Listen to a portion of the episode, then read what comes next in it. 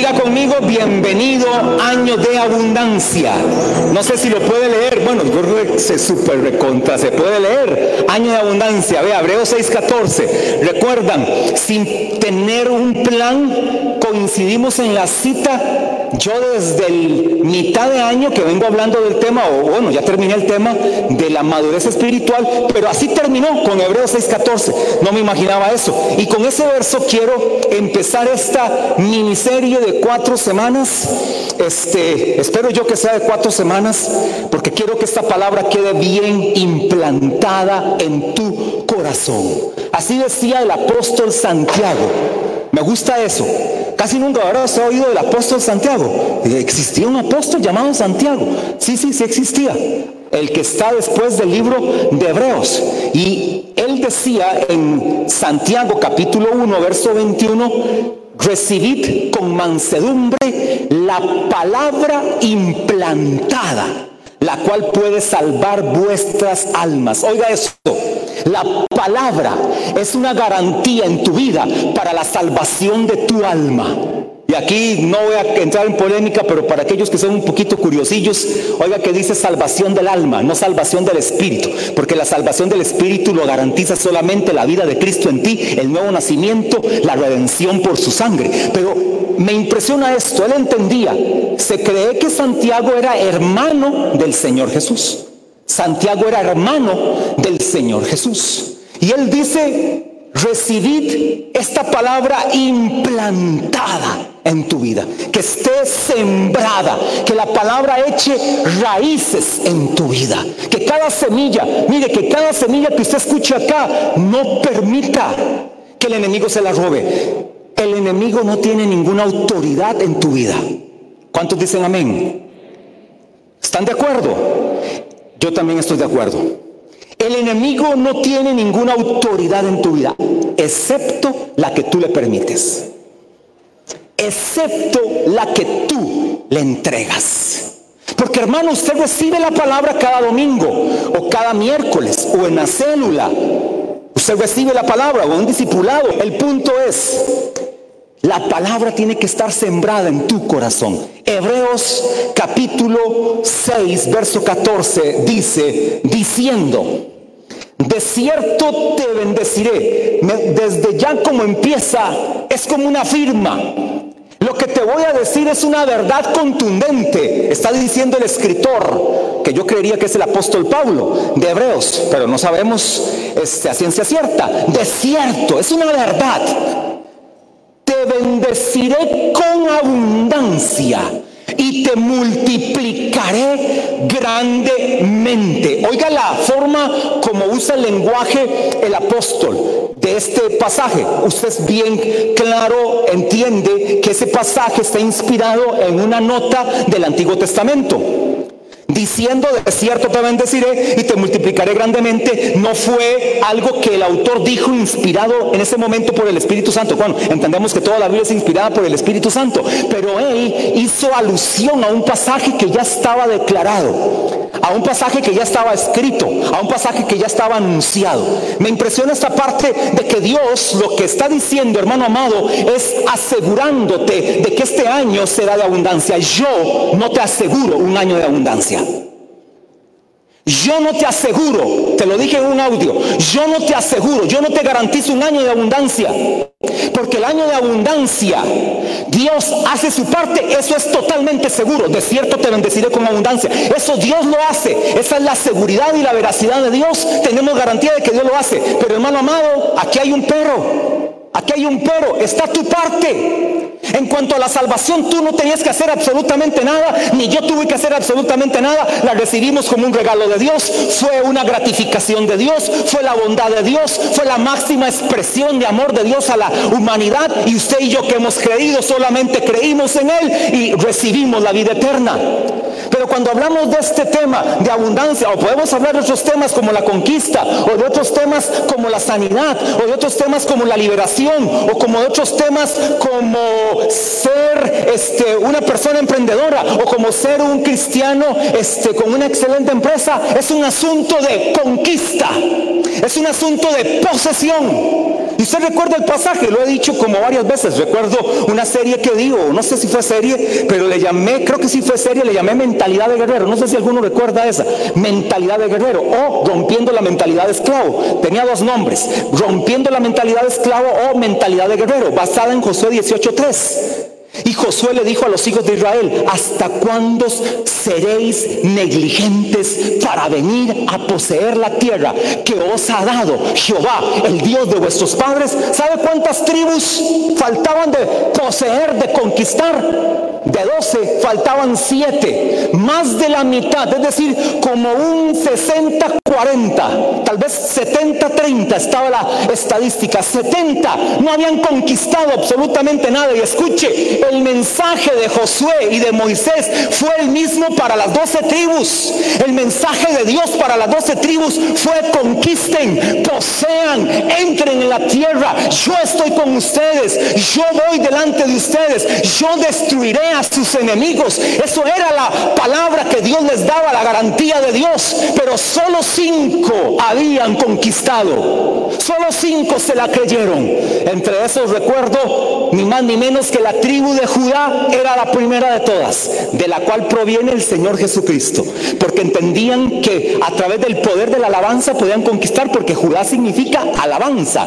Cuando Lea da a luz, a, luz, a Judá dice, alabaré al Señor. Y entonces por eso Judá es la tribu más prolífera de las doce, la más poderosa, la más abundante, la de mayor cantidad de hijos era Judá y de ahí desciende ni más ni menos que nuestro rey Jesús. Por eso Él es el león de la tribu de Judá. Así que no lo entendieron siete tribus. Hermano amado, es que yo no puedo conquistar por ti. Yo no puedo conquistar tu sanidad. Yo no puedo conquistar tu prosperidad. Yo no puedo conquistar tu libertad. Yo no puedo conquistar tu gozo. Yo no puedo conquistar tu paz. Yo no puedo conquistar tu fortaleza. Yo no puedo conquistar tu cambio de mentalidad. Yo no puedo conquistar la mediocridad de la cual te heredaron tus padres. Yo no puedo conquistar el montón de maldiciones que de repente te sigues creyendo. Yo no puedo conquistar eso por ti. Cada uno tiene que ser el profeta de su propia vida, tiene que ser el protagonista de su destino. Cada uno tiene que hacer de la palabra de Dios su conquista, poseerla, declararla y decir, esto es para mí, esto me pertenece, esto yo lo recibo, yo voy en avance, nadie me lo va a quitar, esto es mío, esto te pertenece a ti. Por eso abundancia es en el sentido de que tú lo conquistes y lo poseas. Yo no te aseguro un año de abundancia. Dios te asegura el año de abundancia si tú haces tu parte. Tienes que hacer tu parte. ¿Cuántos aquí, por ejemplo, por ejemplo, en el área financiera es una herramienta solamente de tantas. En el área financiera es una herramienta solamente. Hay muchas herramientas para ver prosperidad financiera, pero para empezar, yo no te puedo obligar a diezmar. ¿Cuántos aquí yo le he obligado a diezmar? Y le he dicho, usted tiene que diezmar porque sí, porque sí. Si no vayas a la iglesia, jamás puedo hacer eso. Yo no te puedo obligar a dar una primicia, una ofrenda. Es más, cuando hablo del voto todos los diciembres, que es una vez al año, hasta te insisto y te insisto, es voluntario, no estás obligado a hacerlo. El voto es para aquel que se compromete y lo cumple. Si puedes prometer y cumplir, hazlo. Pero si prometes y no cumples, o si vas a prometerlo y no vas a cumplir, no lo hagas. Es así que del 100% de la iglesia, aproximadamente como un 20% de la iglesia da voto. O sea, entienden bien, el 80% no da un voto. El 85% de esta iglesia no diezma, solo el 15%. ¿Ve por qué no podemos tener un lugar propio? ¿Ve cómo es difícil conquistar un terreno? ¿Ve cómo es difícil poder este, ser objeto de crédito cuando ellos vienen y revisan? Ya lo ha hecho el Banco Popular, ya lo hizo el BAC San José y ya lo hizo el Banco Nacional dicen, ustedes no son confiables. Ustedes no son confiables. Y le quiero decir, muchas iglesias tampoco lo son. La mayoría de iglesias casi que están en lista roja. Cuando diga iglesia, asociación, congregación, grupo, digan que no, porque no pagan. quedan mal. Entonces es más el trámite de aprobar que después quitar. ¿Por qué? Porque no todo se cree en estos principios. Más que de repente usted le cree más a la basura del mundo que a la palabra de Dios. Lo que te dicen tus amigos, lo que te dicen gente que se fue de la iglesia, lo que te dicen gente tóxica. Por lo tanto, ellos están felices y no tan felices, pero te están siendo un obstáculo para tu conquista y para vivir en abundancia. Ya les metieron otra vez este año el nombrecito del año. Así les han dicho algunos de ustedes. Ya otra vez están con otro cambio de nombre. Y ya otra vez les están manipulando con un año. No, hermano amado, es la palabra de Dios. Y yo creo la palabra y yo lanzo la palabra. Usted sabrá si la cree, usted sabrá si no la cree. O usted quiere ir a una iglesia donde solamente le lean la Biblia, se para el pastor y nada más les empieza a leer, a leer, a leer la Biblia y les hace unos comentaritos, no hay absolutamente nada de nada. No, aquí no es así. Aquí es una iglesia que disipula a través de las células, que entrena a través de acelera, que evangeliza a través de las células, que hace cumbres para ministrar a la gente, que hace seminarios para matrimonios, para restaurar a los matrimonios. Es una iglesia que ministra a Dios en alabanza, porque Él merece toda la gloria y queremos perfeccionarla cada día más para llevarle más gloria a Él. Pero igual nadie está obligado. Me recuerda aquel pasaje de Esther en el capítulo 1 que el rey Azuero dice, nadie está obligado a beber del vino. Nadie cada uno beba del vino de acuerdo a lo que él quiera hacer. Así es Dios. El vino, que es tipo del Espíritu Santo, está a la disposición de todos, porque el Espíritu Santo no viene sobre aquel que no lo anhela. El Espíritu Santo viene sobre aquel que lo anhela, que lo necesita, que lo ama, que lo adora, que lo declara su Señor, su dueño, su rey. Él va a venir. El Espíritu Santo no es un sobrado. Como pareciera que hay mujeres que son muy sobradas con sus esposos y viceversa. Así no es el Espíritu Santo. El Espíritu Santo viene sobre aquellos que lo piden y que tienen la santidad para tenerlo en su vida. Así que hermano amado, este año de abundancia, tú serás protagonista, yo seré protagonista. Y la culpa no es de la iglesia, la culpa no es del pastor, la culpa no es del líder, la culpa no es de nadie, la culpa no es del país, la culpa no es del COVID, la culpa no es de lo que venga o nuevo venga, la culpa solamente será tuya si no lo conquistas. Tú eres el único responsable de lo que puedas pasar para bien o para mal. Este verso, estudiándolo un poquito más a fondo, en el original el verso está en Génesis. Vaya Génesis conmigo, capítulo 22, verso 16.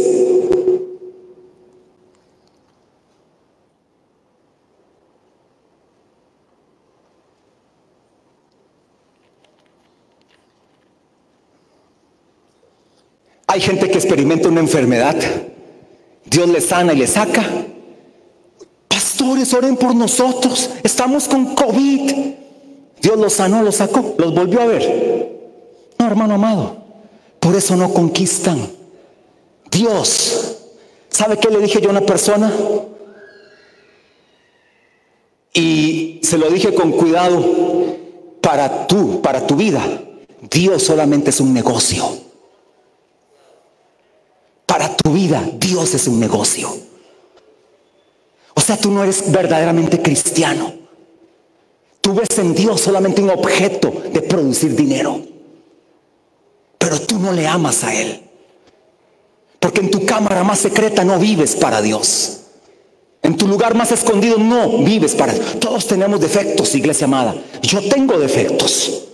De repente, si usted conociera mis defectos, se decepcionaría y los del líder y los de aquel y los del otro.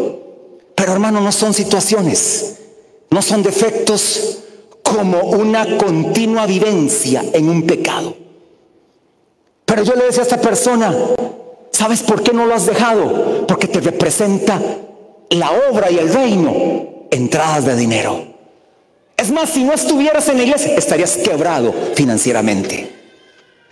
Porque solo a Dios lo ven como un objeto de producción de dinero. Dice Génesis 22, versos 16 y 17, vean, recuerdan la, historia, para no leerla nada más rápidamente. cuando Dios le dice Abraham, sacrifica a tu hijo Isaac. ¿Recuerdan? Más o menos por ahí va la historia. No más o menos, esa es la historia. Que Dios le pide a su hijo. Tipo de Jesús. Isaac es un tipo de Jesús. Abraham es el tipo del Padre. Y entonces aquí Dios luego usted sabe eh, cómo termina la historia. Verso 16. Y dijo, por mí mismo he jurado. ¿Recuerdan cómo empezaba Hebreos 6, 14? Diciendo, de cierto. Ahora, por mí mismo he jurado. Aquí todavía está con más poder en Génesis. Por mí mismo he jurado. Es decir, Dios compromete su nombre. Él hace un juramento por su nombre.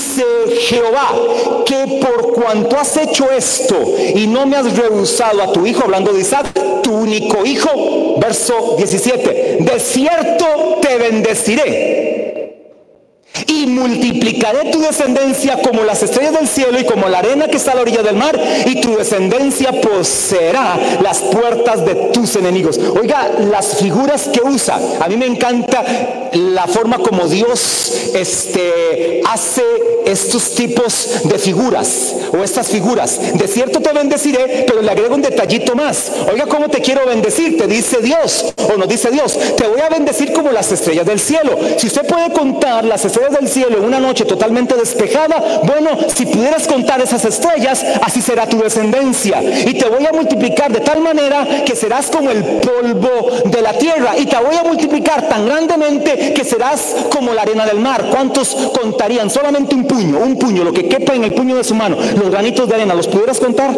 No los puedes contar, no los puedes contar. Bueno, así será tu descendencia, así será la bendición, así será la multiplicación que Dios te traerá.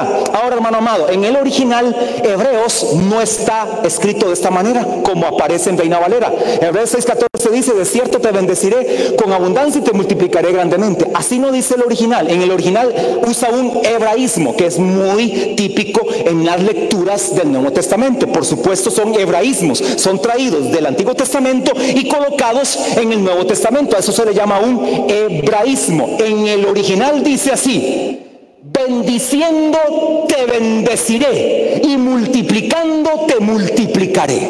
Eso dice el original. De esa manera, así que anótelo así como está escrito en el original. De cierto te bendeciré bendiciendo y multiplicando te multiplicaré. No sé qué puede notar usted en este lenguaje, en este hebraísmo. El hebraísmo, para que me entiendan, eso es como un costarriqueñismo. ¿Cuál es el costarriqueñismo más famoso? Pura vida. ¿eh? Usted está, qué sé yo, usted se para en la ciudad más cosmopolita del mundo, es Londres donde hay tal vez de 80 países. Hay gente que vive de 80 países en Londres. De todos países, de gran mayoría. Usted dice ahí a voz en cuello, pura vida. Y anda un tico por ahí, dice, aquí hay un tico. Aquí hay un tico. ¿Por qué? Porque es un costarriqueñismo muy particular. Lo distinguen. Bueno, cuando Dios usa esto, diría cualquiera, este es un judío, este es un hebreo, este es alguien que camina en la Biblia. De cierto, te bendeciré bendiciendo y multiplicando te multiplicaré. Esa es la forma para expresar que la forma como Dios, valga la redundancia, quiere bendecirte es una forma sostenida, es una forma estable, es una forma inagotable, es una forma constante, es de una manera que no va a detenerse, que no se va a cerrar. Es como la llave que se abre del tubo de manera tal que el agua sale y sale y sale y no se cierra. Esa es la forma como Dios quiere bendecirte. Pero depende de ti y depende de mí si yo soy el que cierro la llave con mis acciones, con mis declaraciones, con mis actitudes, con mi mentalidad, con mis pensamientos, con mis murmuraciones, con mis enojos, con mis críticas, con mis pecados y con mi carnalidad. Depende entonces de qué esté haciendo yo y cómo esté viviendo yo en mi vida. Sigue diciendo este pasaje, otro pasaje para ir más claro. No sé si avanzar un poquito más, nada más deme cinco minutos para llegar a algo que quiero en esta mañana. Y es que en este año de abundancia No sé si aquí las mujeres dicen amén. En este año de abundancia, ¿cuántos creen que es el año de abundancia? Mujeres, ¿cuántas creen? Bueno, y hombres también, que en el año de abundancia te nacerán dos hijos. Pastor, no amén. No amén. Ah, no amén. ¿Está segura? ¿Está segura? ah, ok, ok. En este año de abundancia, ah, yo le digo a Gerardo, Gerardo, en este año de abundancia te nacerán dos hijos. La esposa está atrás dice, no, todavía no, pero no son naturales. Espérese. Yo le quiero hablar de los dos hijos que le van a nacer en el año de abundancia. ¿Cuántos quieren saber? Tiene que venir el próximo domingo. El próximo domingo le voy a decir cuáles son dos hijos, los dos hijos que te nacerán en el año de abundancia. Solo llévese esto en su corazón, porque iba a avanzar, pero no, no lo quiero decir tan rápido. Quiero nada más que usted se lo deje en su corazón, por lo menos esta parte. Abundancia en el hebreo, oiga esto, en el hebreo la palabra que se usa para abundancia es sabá, no sabat. Sabat es sabá, no, no es esa, para que no se me enrede. Abundancia en el hebreo es sabá.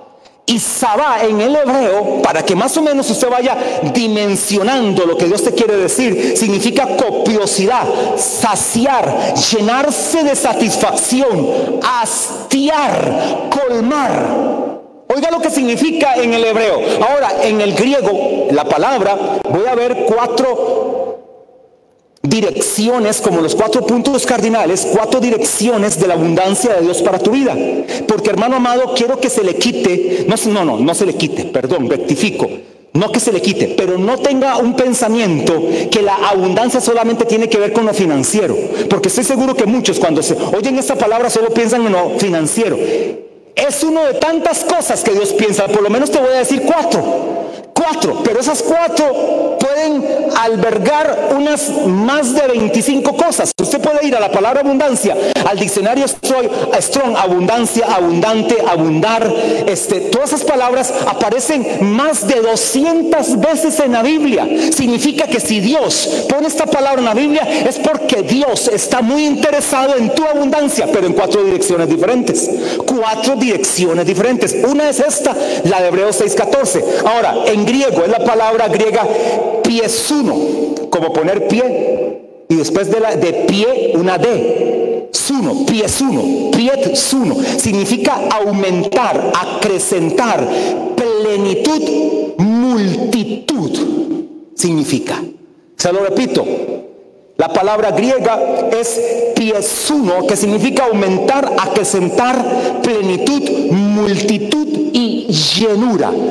Por ejemplo, cuando Efesios 5:18 dice, no os embriaguéis con vino, en lo cual hay disolución, antes bien, sed llenos, sed llenos del Espíritu, ahí la palabra es abundancia. Porque para vivir en este tiempo y en la vida cristiana se necesita estar lleno, abundar, acrecentar, ser pleno, hastiar, a del Espíritu Santo. Estoy hastiado, dijo alguien ahí, de tantos problemas. No, hermano amado, no van a ser tantos problemas. Lo que vas, te vas a hastiar es de tanta abundancia que Dios te va a traer a tu vida. Pero abundancia para lo bueno. Y ya te voy a dar los sinónimos. Ahorita, hoy tampoco te tocan los sinónimos. Va a ser de hoy en ocho. Los cuatro sinónimos de la palabra abundancia. Hay cuatro sinónimos que tienen que ver con abundancia que es para tu vida.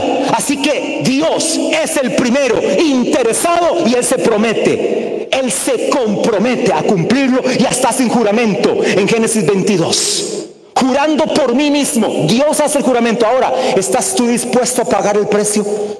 ¿Estarás tú dispuesto a tomar el reto? ¿Estarás tú dispuesto a tomar el desafío? ¿Estarás tú dispuesto a tomar el compromiso? ¿O serás flor de un día, 2 de enero, Ya me propuse las metas. En el voto usted puso sus metas. Y si no voto, usted pudo haber puesto sus metas en cualquier otro papelito o en su corazón o las escribió en una hoja o en una agenda o en el celular. Ya propuso sus metas. Yo por lo menos tengo 12. No sé usted si ya las tiene. Ya está declarándolas, ya está viviendo por ellas, ya está pagando el precio por ellas. Recuerde, yo no puedo pagar el precio por sus 10, 5, 8, 12, 30, 40 metas. Yo lo que puedo hacer es orar. Simplemente es una oración de bendición, de impartición a favor de las peticiones tuyas. Pero te toca a ti pagar el precio. Te toca a ti ir a la carrera. Te toca a ti al frente. Te toca a ti tirarte al agua. Te toca a ti pagar, pagar el precio para poder conquistar en este año la abundancia en tantas áreas, pero por lo menos eh, vas a ver cuatro en tu vida. Póngase de pie. Póngase de pie. Y vamos a creerle a Dios por un año de abundancia. Me gustó el hebraísmo de Hebreos 6:14, diciendo, de cierto, te bendeciré con abundancia, dice Reina Valera. Él en el hebraísmo diría, bendiciéndote bendeciré y multiplicándote multiplicaré. Significa que la voluntad de Dios para todos ustedes, para aquellos que están escuchando en el Facebook, si se conectaron algunos, es una bendición, una multiplicación, una abundancia sostenida de parte de Dios. Padre, te damos gracias en esta mañana. Te damos gracias por tu poder y por tu Espíritu Santo en nosotros. Este año, Señor, lo hemos declarado y así lo creemos. Ya nos venías preparando desde el año anterior para lo que tú nos vas a dar. Hoy yo asumo el compromiso de mi vida, para mi vida. Yo asumo el compromiso para ver lo que anhelo ver, Señor Jesús que cada uno que esté aquí asuma su compromiso, asuma su protagonismo, asuma su responsabilidad para ese año que tú le entregarás, para ese año que tú le darás, Padre, que ya, ya de forma contundente, tú lo has declarado bajo juramento. Tú has puesto un juramento comprometido contigo mismo diciendo, Bendiciéndote bendeciré y multiplicándote multiplicaré. Lo que significa, Señor, es que nos vas a multiplicar y multiplicar y multiplicar y multiplicar y nos vas a bendecir y a bendecir y a bendecir y a bendecir y será en abundancia, será en abundancia de manera tal, Señor, que tú serás suficiente, que tú serás suficiente para todo lo que tú traerás para nosotros. Declaro tu iglesia bajo bendición. Esta iglesia está bajo la bendición tuya. Esta iglesia está bajo la protección tuya. Esta iglesia, estas familias, estos jóvenes, estos matrimonios, estos niños están bajo tu bendición. Tú eres su cobertura. Tú eres su protector. Tú eres su multiplicador. Gracias Espíritu Santo por tu poder y tu gracia en nosotros. Te damos toda exaltación y todo honor a ti. Declara, no sé cuáles son las metas que has puesto en tu vida. No sé cuáles son las que has puesto. Todavía no las he leído. Las de los todavía no las he leído.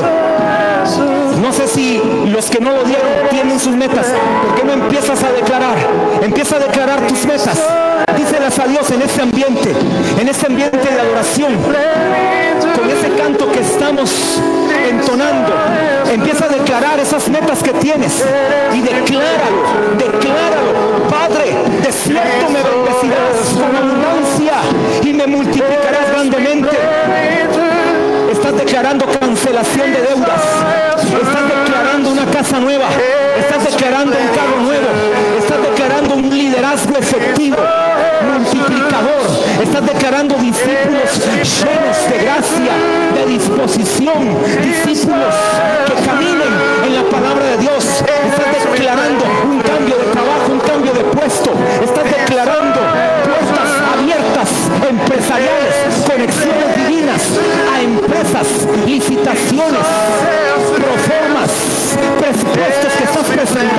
que están en mesas,